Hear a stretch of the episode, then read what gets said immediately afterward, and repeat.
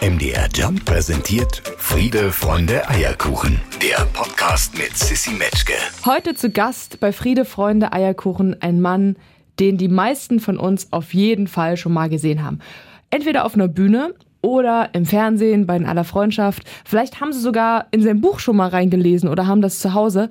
Er ist auf jeden Fall sehr präsent. Vielleicht kennen Sie den auch aus dem Social Media. Weiß man nicht. Heute lernen wir ihn auf jeden Fall noch besser kennen. Sein Name ist Tanchala. Hallo. Hallöchen. Wie geht es dir? Oh, danke, mir geht's gut. Ich freue mich sehr auf unser Gespräch. Ich bin sehr, sehr gespannt. Und äh, das Wetter ist so, ähm, obwohl jetzt habe ich schon von Anfang an über das Wetter geredet. Das ist, glaube ich, dann der, der Tod eines jedes Gesprächs, habe ich mal so mitbekommen. Das ist nicht gut. Also mir geht's gut. Du, Wetter, Wetter geht immer. Wetter geht auch bei uns. Und es ist wirklich miesepetrig und eklig. Ich war gerade auf dem Markt bei meiner Mutter, die ist Obst- und Gemüsefrau und steht da mit ihrem Stand und die fliegt da fast weg bei 13 Grad. Also da kann man schon mal über das Wetter reden, finde ich. okay, dann fangen wir an, über das Wetter zu reden. Wo bist du denn? In welcher Stadt bist du denn? Also wo, wo, wo? Ich bin in der schönsten Stadt der Welt, in California. Also in Halle an der Saale, wie wir sagen. Und ich habe gesehen, dass du ja gerade, du bist ja am Touren, du warst gerade im wunderschönen Erfurt. Und wenn mich nicht alles täuscht, warst du auch im Wittenberg. Wie war's denn? Ja, im Osten ist es immer schön. So ich als Türke, also als Ostmane, fühle ich mich da natürlich immer super wohl. Also ganz ehrlich, das ist jetzt wirklich kein äh, Fishing for Compliments. Ich finde irgendwie, dass irgendwie die, die Ossis einfach immer gut drauf sind. Also es ist immer lustig. Es ist irgendwie ganz, ganz komisch. Es ist, die Stimmung ist immer super.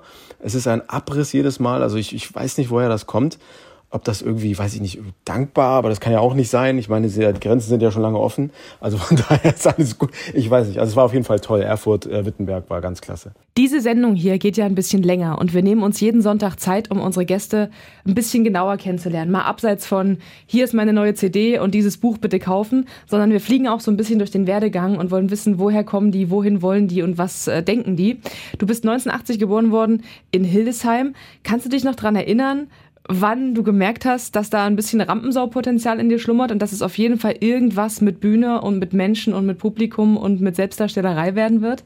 Ja, tatsächlich. Und zwar war das, ähm, ich glaube, ich war so fünf oder sechs Jahre alt und habe zu Weihnachten, und ja, wir haben tatsächlich Weihnachten gefeiert in der Familie, weil die besten Freunde meiner Eltern äh, Deutsche waren und da gab es immer, ähm, ja, die an dem einmal haben die dann Weihnachten gefeiert und da habe ich gemerkt, oh, da am Ende des Jahres, wenn es kalt wird, gibt's Geschenke, also mussten meine Eltern das jetzt immer machen. Und äh, dann habe ich ein Zauberkastengeschenk gekriegt tatsächlich. Und immer wenn wir Besuch hatten, habe ich ähm, ja die Zaubertricks vorführen dürfen. Und einer davon, das werde ich nie vergessen, war, das war so ein Entfesselungstrick. Da gab es so Trickhandschellen, so aus Plastik mit so Schlüssel dafür. Ähm, und ich fand es aber nicht so spannend, den so zu machen, wie der vorgeschrieben war, sondern ich habe dann meinen Vater zum Beispiel gefesselt oder den Besuch und habe dann die Schlüssel hinter den, ähm, hinter den Schrank, hinter den Wohnzimmerschrank geworfen wo es quasi unmöglich war, die ohne Riesenaufwand wieder zurückzubekommen. Und dadurch, dass dann mal alle gelacht haben, habe ich gemerkt, ich weiß gar nicht, was lustiger ist. Der Zaubertrick, die Tatsache, dass mein Vater jetzt diese Handstellen nicht loskriegt oder dass alle lachen. Und da ging es los. Und was war der erste Step Richtung Bühne? Also ich meine, zu, zu merken, dass da irgendwie so Talent in einem schlummert und dass man Leute gut unterhalten kann und vielleicht ein bisschen lustig ist, ist das eine. Aber daraus eine Karriere zu etablieren, ist ja nochmal eine andere Geschichte. Ja, also ich habe ja mal tatsächlich angefangen mit Vorträgen zum Thema Inklusion und Integration und habe da eigentlich ja ein relativ ernstes Thema transportiert, äh, wo ich halt gemerkt habe, ja, äh, das ist sehr äh, interessant und auch wichtig. Und irgendwann habe ich mal aus Versehen tatsächlich einen Witz gemacht, was ich gar nicht machen wollte. Also ich habe einfach was Lustiges gesagt, was gar nicht so geplant war. Und dann haben alle gelacht und da ist irgendwas mit mir passiert. Also da hat irgendwie was, dieses Lachen der Menschen hat irgendwas in mir ausgelöst. Das hat uns irgendwie verbunden in dem Moment und wahrscheinlich habe ich dann irgendwie unbewusst ähm, oder im Unterbewusstsein von Vortrag zu Vortrag immer mehr die lustigen Sachen in den Vordergrund gestellt und äh, irgendwann am Ende nur noch Lustiges erzählt, bis irgendwann mal ein Teilnehmer kam und meinte, Mensch, Herr Schala, das war ja eigentlich äh, mehr wie Comedy heute Abend. Da habe ich gesagt, ja, stimmt. Warum macht das eigentlich keiner in dem Bereich? Und ähm, ja, dann habe ich tatsächlich mal ganz naiv meine Agentur angerufen in, in, in Köln und habe dann gesagt, ja, hier ist der Tan aus Hildesheim, ich bin Rollstuhlfahrer und will Stand-up machen zehn Sekunden lang Ruhe am Telefon und dann haben wir gleichzeitig angefangen zu lachen und dann meinte er, gut, dann haben wir ja schon den ersten Gag, lass mal nächste Woche treffen. Und so ging's los. Stark. Und äh, seit da ganz viele Tourneen gespielt. Ich habe von dir so viele Videos im Internet gefunden und angeschaut. Du warst bei Lanz zu Gast, du hast ein Buch äh, veröffentlicht. Du hast so viel erlebt in den letzten Jahren. Wenn du so zurückguckst, was würdest du sagen, was war so einer der einschneidendsten, der besten, der bewegendsten Jobs, auf die du vielleicht später, wenn du dann äh, im, im Altersheim auf der Veranda sitzt mit einer Decke auf dem Schoß und einem Tee, wo du noch so drauf zurückblicken wirst und sagen wirst, boah, das war ein Ding. Also was man natürlich nie vergisst, ist so das erste Mal ähm, auf der Bühne überhaupt, wenn man ähm, ja in einen neuen Bereich geht äh, und dann auch noch Comedy macht. Und man muss ja natürlich sagen, klar ist man, denkt man sehr drüber nach, dass man natürlich ein sehr sensibles Thema irgendwie ähm, auf der auf der Agenda hat und dann in den Comedy-Bereich geht. Und ich erzähle ja auch über Alltagssituationen, die mir so passieren. Und da war der, das werde ich nie vergessen, das war der erste Auftritt in Berlin der, ähm, also es ist, entweder läuft es meistens so, dass es super ist, es ist total genial, oder es ist eine Katastrophe. Und bei mir war es tatsächlich zweiteres. Es war, es waren saßen da glaube ich 15 Leute, die, die überhaupt nicht zugehört haben. Die haben, sie haben auch teilweise mit dem Rücken zu der Bühne gesessen. Ähm, es gab vorher im Backstage mit anderen Künstlern, die äh, mehr oder weniger erfolgreich waren, schlechten Wein aus der äh, aus dem Tetrapack. Ähm, und ich bin jemand, der relativ selten trinkt und deswegen auch sehr schnell betrunken werden kann. Und äh, das habe ich irgendwie nach zwei Glas ähm, Sangria, nenne ich es mal, das Zeug, oder so, Salatessig, kann, würde auch eher hinkommen. War ich dann sehr schnell betrunken, bin dann total besoffen auf die Bühne und habe dann irgendwie mein Zeug erzählt ähm, und habe dann gedacht, ach ja, und war dann so emotionalisiert und habe den Veranstalter nach der Veranstaltung in den Arm genommen und habe gesagt, danke, dass du mich hier auftreten lassen hast, weil es gab ja von mir noch gar nichts, keine Videos, kein Material und habe den Leuten quasi eine Laudatio gehalten, wie äh, dankbar ich diesem Veranstalter von dieser Spielunke hier bin ähm, nur, dass da halt nur noch vier Leute saßen, die noch betrunkener waren als ich und, glaube ich, gar nichts mehr gehört haben. Und ja, das war äh, auf jeden Fall auf der einen Seite ein sehr, ein sehr interessanter Abend, der mir sehr im Gedächtnis geblieben ist. Und natürlich, ähm, ja, ich glaube, mein vierter Auftritt, den ich dann gleich im Fernsehen machen durfte bei Dieter Nuhr, der unheimlich gut lief, der dann halt äh, auch sehr viel, ja, sehr viel Wellen geschlagen hat. Da hast du gedacht, Moment mal, Fernsehen, da bleibe ich. Das finde ich irgendwie ganz stark. Und dann ging es irgendwann zu in aller Freundschaft. Wenn du dich jetzt entscheiden müsstest, ne, äh, für eine Sache, also entweder Comedy oder Fernsehen, Serie, was wär's und warum? Und das ist wirklich eine sehr gute Frage, die mir äh, interessanterweise auch relativ oft gestellt wird. Und ich habe immer wieder Probleme, die zu beantworten, weil es zerrt sehr voneinander. Also Fernsehen ist natürlich äh, sehr schön und eine, eine Schauspiel ist sehr schön, weil du die Rolle immer wieder mit neuen Texten füllen kannst, immer mit einem neuen Charakter. Tan, nur eins, nur eins. Entscheide dich.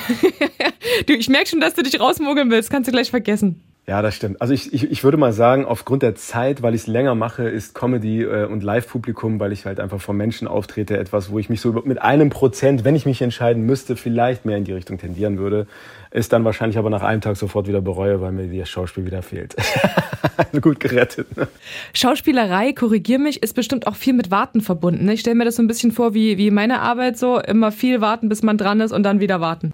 Ja, das hätte ich auch nicht gedacht. Also ähm, man sitzt viel rum, also das ist jetzt in meinem Leben nicht so außergewöhnlich, aber man sitzt tatsächlich viel am Set rum und äh, wartet sehr, sehr lange, bis äh, Licht und Kamera um ich muss aber echt sagen, dass ich das sehr respektiere, weil die ähm, Ansprüche so hoch sind und das Qualitative dabei halt einfach sehr ja, gut bei wegkommt. Und wenn ich mir das dann am Ende angucke, bei äh, manchen Szenen, wo wir echt teilweise zwei, drei Stunden dran sitzen und dann sitzt du vorm Fernseher, guckst dir die Szene an und denkst dir, ah, das weiß ich noch, da haben wir ganz, ganz lange dran gedreht und dann huscht diese Szene so innerhalb von zehn Sekunden vorbei und du denkst dir, boah, das hat fast einen halben Tag gedauert. Ähm, aber die Szene sah dann gut aus und ähm, ja, das stimmt. Also man sollte ein dickes Fell haben, man sollte keine Probleme mit Wartezimmern haben. Das äh, ist viel Warten ähm, und, und die Herausforderung ist natürlich dann auch die Energie hochzuhalten, wenn man dann wieder dran ist. Tan, jeder Gast hier in der Show muss oder darf ein Rezept mitbringen, eine Idee, was wir dann nachkochen. Äh, bist du ein guter Koch? Ist mir eigentlich egal, ob du ein guter Koch bist. Hier kommt dein Rezept. okay. Schade, dass meine ganzen Freunde nicht hier sind. Die würden sich jetzt kaputt lachen und würden ihr Handy rausholen und mitfilmen, was ich jetzt sage. Äh, also ich bin türkisches Einzelkind. Ne? Das heißt, ich sehe eine Küche von innen, wenn ich mir ein Glas Wasser hole.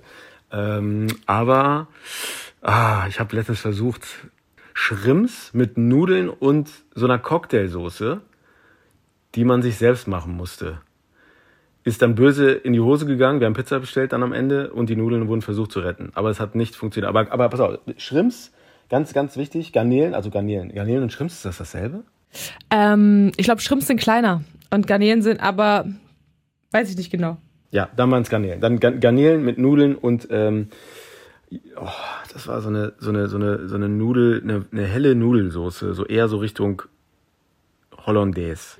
So, aber wie, wie sollen wir das jetzt machen? Also was jetzt hier mit der Soße? Nudeln kochen kriegen wir alle hin, schätze ich mal. Ja. Was machen wir mit den Garnelen und wie, wie genau machen wir die Soße aus der Tüte oder was? Also erstmal zu den Nudeln, das, das müssen diese ganz dünnen Spaghetti sein. Ich will jetzt hier keine Werbung machen, aber die sind meistens in so blauen Verpackungen und da gibt es so ganz dünne, so, so, so die sind dünner als normale Spaghetti. Das ist wichtig, dass die das sind. Dann Garnelen, das kriegt man glaube ich hin. Bisschen mit Knoblauchsoße und dann äh, diese Ach, ich muss, ich muss, ich muss echt zugeben, dass das mal ein Freund von mir, auch, auch tatsächlich ein Kollege von in aller Freundschaft für mich gemacht hat, gekocht hat privat und ich das so lecker fand, dass ich gesagt habe, ich will das auf jeden Fall mal nachkochen. Ich muss ihn noch mal fragen. Der Jascha war das, der Jascha Rust. Der hat, äh, ich frage den, es tut mir leid, ich, ich kann, ich kann nicht sagen, dass er also diese Soße, Joghurtsoße war das, glaube ich. Okay, wir machen einen Deal. Du fragst Jascha nochmal und dann schickst du mir das per Sprachnachricht nochmal rüber. Okay, einverstanden. Oder ich gebe ihm direkt deine Nummer, dann sagt er, wie man es richtig macht. Aber ich kann es auch mal. Ich sage Bescheid, auf jeden Fall. Ähm, eine weitere Rubrik hier ist äh, Sissy Song Juwel. Da darf ich immer einen Song mit ins Radio reinschmuggeln, äh, der es noch nicht in die Playlist geschafft hat. Äh, was für Musik hörst du? Und wenn du einen Song hast, der dich bewegt hat, dann darfst du das jetzt gerne sagen. Dann spielen wir den an, wenn das ein Song ist, von dem du sagst, boah, der verdient mehr Aufmerksamkeit oder mehr Reichweite. Oh ja, das ist ein bisschen oldschool. Ist das okay? Der ist nicht jetzt ganz neu. Das muss gar kein neuer Song sein. Es muss nur einer sein, der dich berührt hat und dann vielleicht auch äh, das schafft, uns zu berühren. Okay. Als ich das allererste Mal richtig, richtig, richtig verliebt war, kam Careless Whisper von George Michael. Das ist im Fernsehen immer so. Wenn irgendwas Romantisches kommt, kommt immer meistens Careless Whisper und ich muss dann immer an meine erste Verliebtheit, an dieses Gefühl denken. Deswegen finde ich, dieser Song verdient eigentlich viel mehr Aufmerksamkeit, als er wahrscheinlich sowieso schon hat. Aber das ist, äh, ja. Und was ist aus der geworden? Das war jemand, die ich äh, in der Schule, da bin ich extra, habe ich mich in Französisch angemeldet, also in, in dem Sprachkurs, ne? Und hab dann, äh, bin dann rein in diesen Sprach, also in den, in den Französischkurs in der Orientierungsstufe damals. Ich weiß gar nicht, gibt's das überhaupt noch, Orientierungsstufe?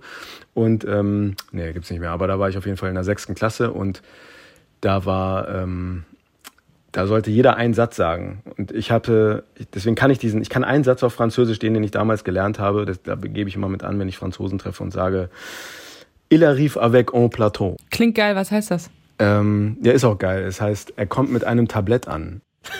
Keine Ahnung, warum ich das sagen musste. Das war auch der einzige Satz und ich habe den auch gesagt und ich dachte mir so, oh, den habe ich richtig gut gesagt und habe ich auf ihren Gesichtsausdruck geachtet und ich glaube, sie hat sich die Fingernägel gemacht oder so. Sie hat nicht zugehört, das war dann ganz schlimm und ich habe mich dann auch irgendwann abgemeldet. Es hat nicht funktioniert. Was? Du warst mit der nicht mal zusammen? Also die Frau, mit der wir das George Michael Lied verbinden, mit der warst du gar nicht nee. liiert? Die hieß Yvonne, das ist ungefähr 30 Jahre her.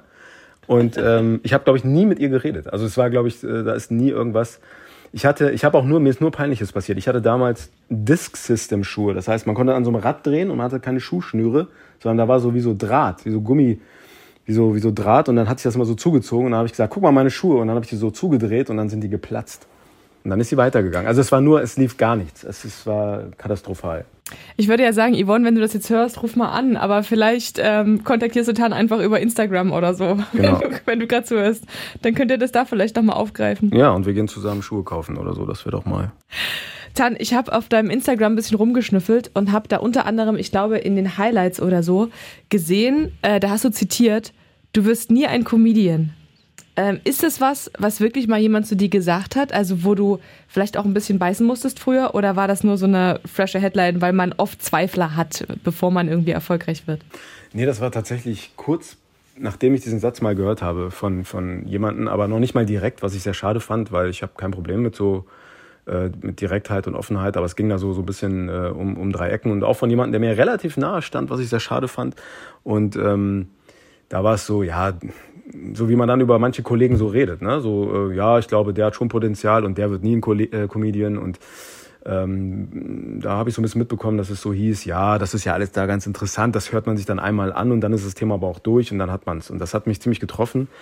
Und dann habe ich irgendwie zwei Tage später durfte ich dann in Köln an diesem Brunnen, ähm, ich weiß gar nicht mehr, wie er genau heißt, das ist, da gibt es so einen riesen Festplatz, irgendwas mit Brunnen, das ist äh, ja Sommerblut-Festival, war, war total super ich glaube, 4000 Zuschauer äh, bin ich dann aufgetreten und habe gedacht, wow, schade, dass der jetzt nicht hier ist. Dann könnte ich mir jetzt sagen, guck mal, hat doch ganz gut funktioniert. In Vorbereitung auf unser Gespräch habe ich mir natürlich ganz viel Zeug von dir angeschaut und angehört und ähm, habe mir das sehr nervig vorgestellt, wie ich es auch aus dem Bekanntenkreis kenne, dass Menschen mit Behinderung oder Menschen wie du jetzt mit türkischem Background dann immer zu genau diesen Themen in irgendwelche Talkshows geladen werden und dich dann selten jemand fragt, was ist dein Lieblingsbuch oder deine Lieblingsserie, sondern du dich immer wieder zu diesen Themen positionierst.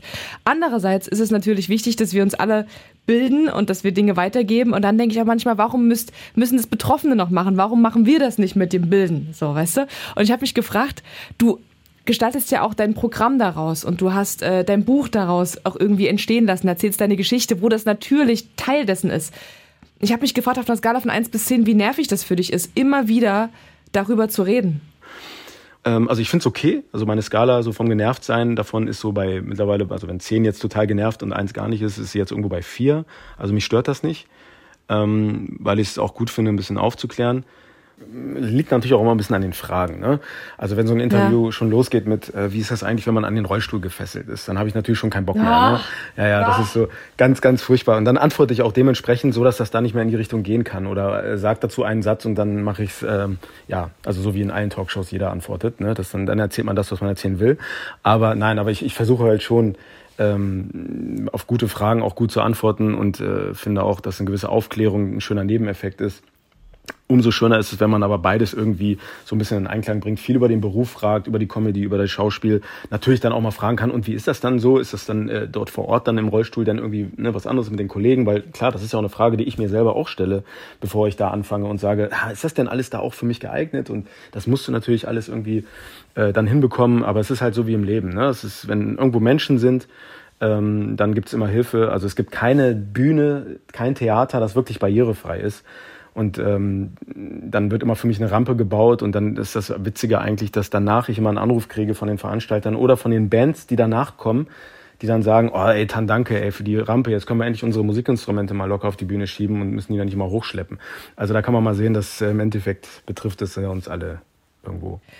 Tan, ich habe anfangs schon gesagt, du hast gerade den Osten bespielt, Erfurt war schon dran, Wittenberg war schon dran. Äh, man kann dein Buch äh, sich zu Gemüte führen, wenn man denn dann will. Äh, Rollt bei mir heißt das. Also das ist das, was ich gesehen habe. Wahrscheinlich hast du schon eins nachgelegt währenddessen, weiß ich gar nicht. Ja, genau, das ist noch das Aktuelle, genau. Wer sich jetzt gerade schockverliebt hat in dich, was kommt als nächstes von dir? Wo kann man dich erleben, außer im Fernsehen bei In aller Freundschaft? In meine Kochkünste vor allem, ne, verliebt hat. Also wenn ihr einen Mann sucht mit äh, richtig guten Kochkünsten, bitte melden. Nein, also ich bin ähm, auf jeden Fall in Dresden und in Leipzig bin ich unterwegs. Daten habe ich jetzt gar nicht genau, vielleicht auf meiner Homepage www.tan-charla.de, wenn ich das sagen darf. Ähm, und ja, das äh, würde mich sehr freuen, wenn äh, ich euch dann dort live sehe und wir äh, Termine und beziehungsweise Entschuldigung, äh, Rezepte austauschen können. Das wäre doch großartig. Tan, was ist deine Lieblingsserie, die du uns allen empfehlen kannst, wo wir mal reingucken sollten, gerade jetzt, wenn das Wetter wieder so miesepetrig ist? Meine Lieblingsserie. Kann auch ein geiler Film sein. Äh, okay, dann bitte mal alle wieder Rocky 3 gucken.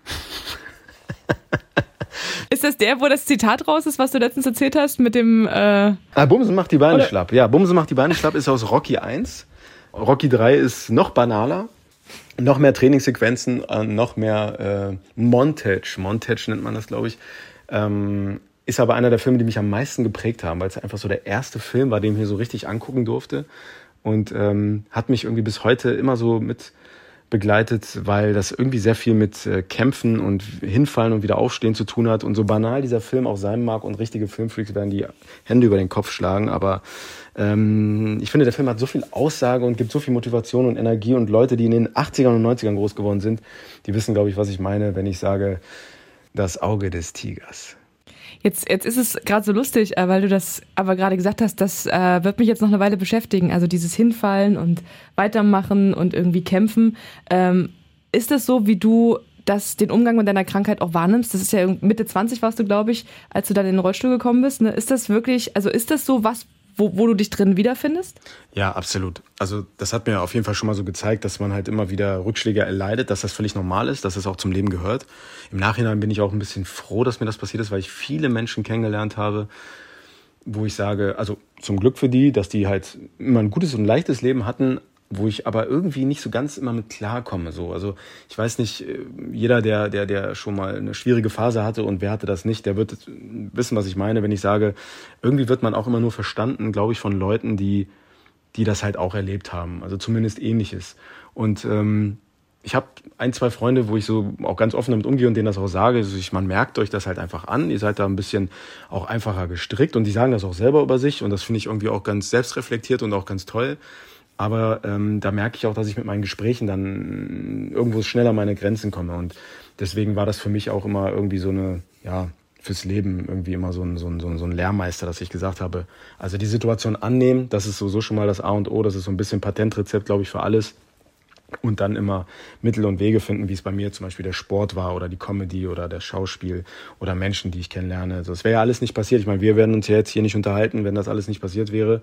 Deswegen äh, kann ich echt nur sagen, eigentlich ist es mehr eine Bereicherung gewesen als ein Verlust. Ja, ich glaube, das Mindset ist da auch ganz entscheidend, ne? wie es halt immer so ist bei, bei Rückschlägen und bei Dingen, die einen so zu Boden drücken. Absolut. Äh, Mindset ist die halbe Miete. Ja. Das stimmt. Ey, vielen Dank, dass du auch das mit uns nochmal geteilt hast und äh, den Sonntag mit uns verbracht hast. Und ähm, wie geht's jetzt weiter? Zurück auf die Couch, ab ins Nest, Serie gucken? Rocky 3 gucken und dabei Garnelen, ähm, Schrimps und Jascha anrufen und nach der Soße Ohne fragen. Soße, ey. Genau. Tan, vielen Dank für deine Zeit. Danke, dass ich dabei sein durfte. Ciao, ciao. Friede, Freunde, Eierkuchen. Eine Produktion von MDR Jump.